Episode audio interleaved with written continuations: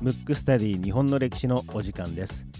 この番組は日本の歴史がとても好きな三名監視学マクトゥーブス代表の広瀬真一がムックムックラジオ代表の小川文吾に日本の歴史を教えていく形で進行していきます。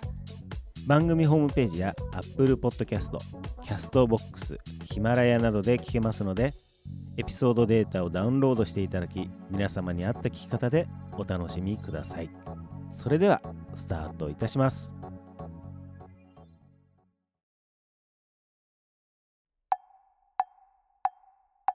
むくむくラジオだべ。むくむくラジオだべ。むくむくラジオだべ。ムックスタディ日本の歴史、はい。第46回目でございます。はい。はい、えー早速ですね。はい。リクエストフォームはい。いきたいと思います、えーラジオネームてんちんさん、えーいつも楽しく聞かせてもらっています。今回はリクエストではないのですがはい。ポッドキャストで23回目以降がダウンロードできずに困っています確認いただけますでしょうか？天智さんお困りだということで、あのすいませんねちょっと前10月の末にいただいたメッセージなんですけどもはい。これね結構困ってる方実はたくさんいるかなと思ってて、うんはい厳密に言うと僕らもよく分かってません。うん。うん、ポッドキャストのアプリ、まあ、いっぱいあるのでちょっと例えばこの天珍さんが何で聞かれてるかっていうのがはい。ちょっとわからないのはい。ですけども、えー例えば近々でいくと Spotify とかあと Android 版だとキャストボックスとか、はい。あの結構ね Apple のポッドキャストのアプリだとそういう方がいあのね一回聞いたらそれを聞いたものがどっか行っちゃうみたいな、うんうんうんいうことがあったりっていう事象がはい。あるので、うんあの他のサービスをちょっと使っていただくなりしてですね、うんうんうんうん対応していただければなと。ね。そうなんですよ、はい。あの意外とねあるのかなと思いながら。ちょっとうちらとしても聞いてもらいたいですからね。そうなんですよ、はい。で僕もねあのいろいろこう調べながらというか、はい。やってますので、はい。あのちょっとねあのそこら辺のなんていうんですかねシステム的な部分っていうのは僕エンジニアとか、ねうんうんうん。詳しい人間ではないので、はい。ぜひちょっと今時点であうんうん。だと、Spotify とかがうんうん。おすすめかなと、なるほど。わはい、かりました。思いますということで、あともう一点ですね。そうですね。広瀬さんから。はい。あのーちょっと前にも告知したんですけど、はい。あのー僕の本業の三名監視学の方の、はい。いえーいよいよ新しい生徒募集してますので、はい。もしあの興味ある方ははい。お問い合わせ、えー、とこの番組のお問い合わせでもいいですし、はい。あの僕のホームページも貼ってありますので、はい。あのそのホームページから連絡いただければなと思います。はい。結構来てるんですね。結構来てるんですよ、うん。お問い合わせは。はい。なのでね興味のある方は、はい、あの2月からスタートする予定なので、はい。はい、いわゆる統計学みたいな。そう統計学も入ってるっていう感じですね。はい。そこはい。の詳しいところは、そうですね。ぜひ学びに行っていただければと。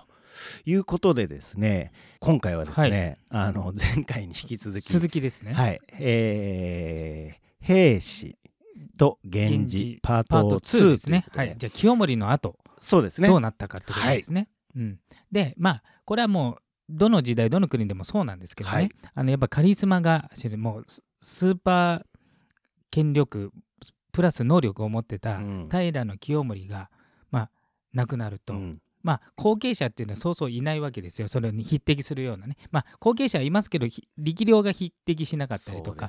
ね。あとやっぱり平家がうん。貴族化しちゃったんで、あー。要するに武士から、まあ、その貴族になっちゃったみたいなものですから、うん。まあ、牙が抜けちゃったみたいなところもあるんですね。うん。でやっぱり平和な時代ってえっ、とまあ当たり前ですけどね荒れてる時代は武力がある人が出世するし、うん。平和な時代は武力いらないじゃないですか、はい。だからやっぱ政治力とか、うん。なんかそういう人がこう上に上がると。うん。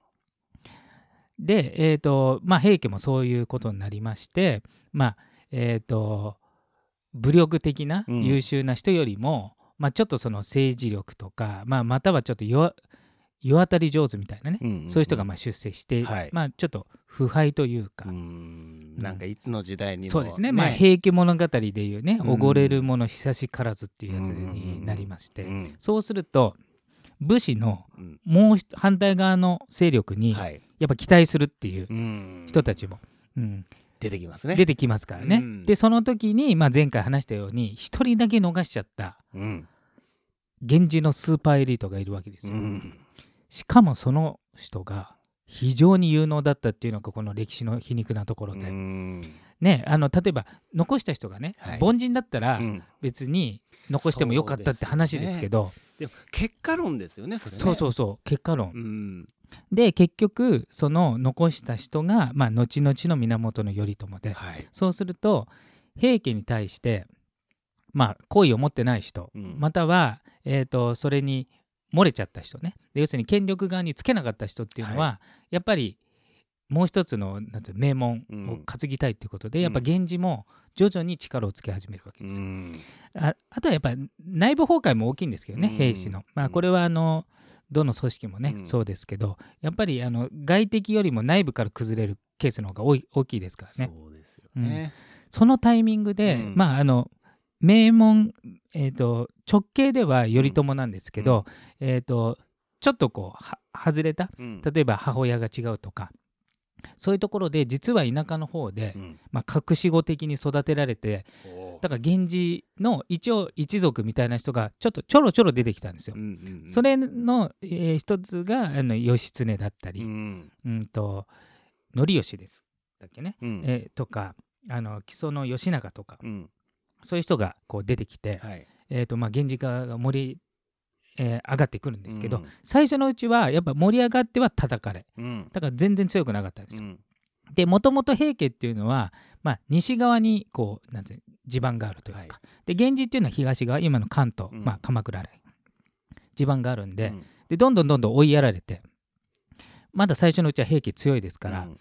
あの結局千葉とかねどんどん追いやられるん。ですけど、そこでどんどんどんどん形勢が逆転していくわけですよ。やっぱりこう平家も、まあまあ、内部的に腐ってますからね。はいはいそんで最後の最後、うん。軍事衝突ってなったはい時、えー、と先ほど言いましたようにもう貴族化してますから、うん。ちょっとこうまあ武力的にはまあ弱っちい、うん。要するになんかこうお坊ちゃまが大将になってるなるほど。軍隊と、うんもう生きるか死ぬかを 切り抜けて、うん。もう皆殺し寸前にあったその生き残りの人たちだからもうそもそも違うわけですよ、はいだはい。戦いに関してはね、うん。あの政治はまた違いますけど、うん。さらに義経っていうのは日本史上最も戦争に長けてたと言っても過言じゃないうん。軍事の天才だったわけ、うんうんしかもたまたまですよ、うん。うん、だからあの要するに素材として天才だったっていうね、うん。あの戦いに関して、はでその、えー、と頼朝はやっぱ大将なんで、はい。まあ、戦いにはいるけど実質的な、えー、と戦いっていうのは、まあ、主に義経がやる、うん。でもう一つ木曽の義仲っていうのも、えー、と頼朝とはまた別系列の源氏として出てくるんですけど、うん。あのこれはちょっとね荒っぽいんですよ。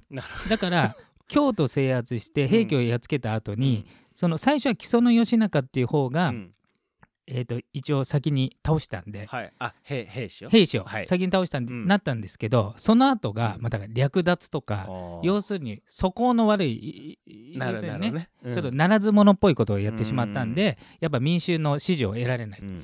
そうすると,、えー、と平家は残った人がどんどん西に逃げていくわけですね、うん。地盤があの西なんで。はい。だから最後、えー壇の浦って言って、うん。あの今の山口県とかあの辺りに逃げるんですけど、その過程でん？その木曽の義仲ははい。京都に残るんですけど、うん。そこが悪いんで、うん。まあ、あの人たちも追い出してくれってことで、うん。一応義経と戦って義経が勝つわけですよ、うん。だからここは源氏と源氏の戦い、でさらに残った兵士を壇の浦ってところでうん。義経がやっつけるんですけど、あの全ての戦術がなんていうのセオリーじゃないっていうか、うん。義経は。例えば断崖絶壁の、うん要するに平家的には断崖絶壁のところにいて、えー、とこれは壇の浦じゃないですけどね、はい。その前の戦いですけど。そうすると崖になってて、うん。しかも義経は騎馬なんでえ馬に乗ってるんで、うん。まあ、崖からは攻めてこないだろうということで、はい。崖の反対側を守りを固めてたと。うん。けど崖から馬ごと降り降りてきて やっつけるとか おものすごいこと考えるわけ。へー。だから普通じゃない戦い方、うんうん。でもうほほぼ連勝していくっていう。で最後にそのダンローラっていうね船の戦いでもはい。結局圧勝して、うん。であの最後あの平家っていうのは、うん。あの何回も言ってます。貴族化してますから。はい。あの天皇家よ要するにあの藤原氏もそうなったんですけど、うん。天皇そのものにはなんないんですけど、はい。天皇に自分の娘を嫁がせて、うん。生まれた子供は自分の孫だから、うんうん。その孫を天皇にするっていううん。権力の握り方をするわけですよ。うん。で当時、えー、と天皇ってなんと3歳の安徳天皇。おまあだから3 3歳。三歳。だからもう勝手に天皇になっちゃったってことですね、はいはい。もう自分の意思はないですか。ら。うんが、えー、と天皇になるなるっていうか天皇の証ってうん。何かわかる、天皇の証あ、うん、歯が黒いとか？うん、それはちょっと違う。三種の神器っていうのを持ってないといけないですね。なるほど、うん、全然違いますね。そうそうそう。うん。で最後その三種の神器をはい、抱えたまま、うん。まあその乳母みたいな人とね、うん。入水自殺して、うん。一応その安徳天皇は亡くなるんですよ。うん、で三種の神器って何ですかね？三種の神器は、はい。剣、はい。鏡、うん。玉？まあまあ勾玉、はい。うん、これを持ってるのが一応天皇の証なんですよ。うん、だからいろいろね、えあのー前回も言いましたけど、はい。兄弟同士でどっちが天皇になるかとか、うん親子同士でどっちがってなって要するに三種の神器を持ってる人がうん。天皇なんで、うんで安徳天皇はまあ3歳なんでね、うん。まあ、そんなの認識ないじゃないですか。だからまあ全くないでしょうね、乳母みたいな人がまあうん。持って、で要するに天皇をまあ源氏に取られるぐらいだったら、うん。入水しちゃえっていうことで、うんそこで三種の神神器を抱えたまま入水してうん。亡くなっちゃうっていう、うん。だから別系列の天皇がそこから生まれるわけですよ。一応あの、えー血筋はありますけど、はいはい。ちょっとそっちじゃない、うん。まあ、ちなみにちょっと脱線しますけど、はい。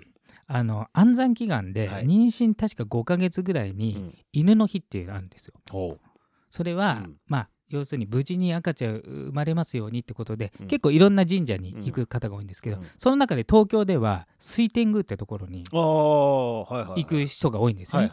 それなんでかっていうと、うん安徳天皇を祀ってるんですよ。うーん。3歳で死んだから一応赤ちゃんうんうん。にまつわるっていうことで、うん。それで水天宮に行く人が多いと。ええだから水天宮の水ってそういうことなんですかね？そうなんでしょうかね。ちょっとそこまでは分かりませんけど ね。多分もうそうかも。要するに安徳天皇を、うん。まあ、祀ってるっていうことですね、うんその3歳で、はい。まあ、あの亡くなってしまったっていうね、んうん。ことなんですけど、うん。うーん。そう。それで、まあ、滅亡したと。はいで滅亡すると、うん。これもこんだけね歴史何回もやってますけど、はい。大体起こることは大体決まってますよね。そうですね。はい。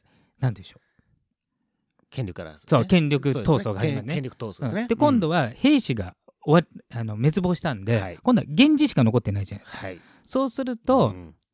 まあ当たり前ですけど、えー、と最高権力者の頼朝と、はい。実質戦いの英雄、うん。義経。うん。だから平家を滅ぼした実務部隊は義経、うんでもあの源氏の総帥はうん。頼朝、うん。でも戦いに勝ちまくってるからこっちも名声を得るわけですね、うん。義経。うん。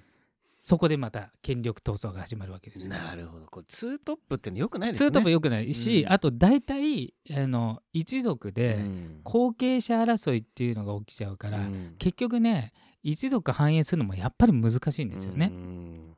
で結局はそれプラス、うん。その時の、えー後白河法皇っていうね、はい。その天皇側の人たちも思惑があるわけですよ。うん源氏がこのまま力強いと、うん。天皇の力がないから、うん。あえて義経をちやほやするとか、要するにちょっと分断作戦的なね、うん。ことをやって結局義経はあの軍事の天才だったけどそういう政治的な、うん。えー、と駆け引きとか、あとその源氏として何が一番こう反映するかっていう視点はちょっと持ててなかったんであまあちょっとそういうのに乗っちゃったっていうところがあってうん。そうすると頼朝的にーはうん。源氏の世界をするときに秩序を守らないといけなくて、うん。要するに頭が2つだとやっぱりややこしいことになるんですよね。はいはい。で自分がトップだって血筋もいいですし、うん。実質的なあの作戦というか全体を統括してるのは頼朝なんでね、はいでも分からずに、うん。で最後義経と戦って、うん。で結局義経は追い詰められて、うん。まあ、死んでいくんですけどね、うん。でその時に最後は東北の方に逃げていくんですよ義経が。その時に奥州平泉ってところに、うはい。そこに、えー、と藤原氏ってまあその平安時代の藤原氏とまた別の藤原氏ってそこに、うん。まあ、かくまられるんですよ、うん。でそこのえーえーとその奥州平泉のえーところっていうのは今、えーと世界遺産になってますよね、はい本地なってますね。そううん。そこが本拠地で、うん。その、えー、と義経が逃げた時は、うん。そこの、えー、と藤原家のトップは義経を守る側だったんですよ、うん。けどやっぱ亡くなっちゃって、うん。子供の代になると、うん。これ頼朝と対立関係になるとまずいっていうことで、うん。まあ売っちゃうことになっちゃうんですね、うん。義経で最後亡くなると、うん。またね歴史は皮肉があるんです、うん。そうすると頼朝の天下になるわけじゃないですか、はい。一応綺麗に戦いは終わって、うん。頼朝を中心とする鎌倉幕府っていうのができるんですけど、はい。またこれもね歴史の皮肉なんですけど、うん。結局あれほど源氏を守ってた頼朝が死んだ時に、将軍が自分の子供になったんですけど、うん。その子供うがん。長続きせず、うん。結局3代で終わっちゃった、うん。源氏は。だから実は平家の時代も短いんだけど、うん。源氏の時代も短いんですうよ。ん。だからみんなあの歴史の授業でねうん。鎌倉幕府源頼朝って覚えてるから、はい。その後鎌倉幕府は源の人たちがこう継いでるように感じますけど、うん。実は3代で終わって、うん。しかも3代もあっという間に終わっちゃって、うん。結局北条氏に乗っ取られるんでなるほど。だから平家も源氏も短いんですうよ。ん。でそう考えるとあれですね徳川ってすごいですね。そうだから徳川家康っていうのは、うん。もうそういうのを全部歴史勉強しててまたブレーンが良かった可能性がありますけど、うん。まあ、どうしたらあのその自分の要するに徳川家が繁栄するか、長く繁栄するかってことでうん。一切自分の身内要するに、えー親戚関係は政治に参加させないっていうね、うん。思い切ったことをしてるんで。そうですようねん、だからやっぱり歴史に学ぶっていうのはねそういううん。大事なことかもしれないですね。そうですね。はい、えーじゃあもう兵士も源氏もすなんかガチャガチャっとそれぞれ戦って内部でやってたけどそうそうそう結果的うにん、サクッと終わっちゃったってことですね。そうそうそう。あの両方ともね。両方ともね。でしかも最初、平家の一、まあ、家臣というか、うん。平家の側の、えー一族だったのが北条氏、はい。で北条氏は平家側だったのに、うん源氏側にああそっかそっかそうなってますね。そう、ん。あの移り要するに裏切り、はい。さらに源氏までやっつけて 最後天下取ったんで。非常にここのあれですねあの、うん。裏キーパーソンは北条氏ですね。そう。だから最後北条氏が天下取ったんでうん。あの実質ね、うん。あの将軍にはならなくてはい。出権という形ですけど、うん。だから意外と、うん。あの源氏兵士っていうねうん。くくりで結構みんな話しますけど、うん。両方とも短くうん。やっぱり北条氏が最後は取ったっていう感じですね。はい。ちょっと今度どっかのタイミングで北条もやりたいですね。そうですね、ん。はい。ということでですね、はい。えー今回のテーマは「兵士と源氏パート2」でした。むくむくラジオだべむくむくラジオだべ？むくむくラジオだべ？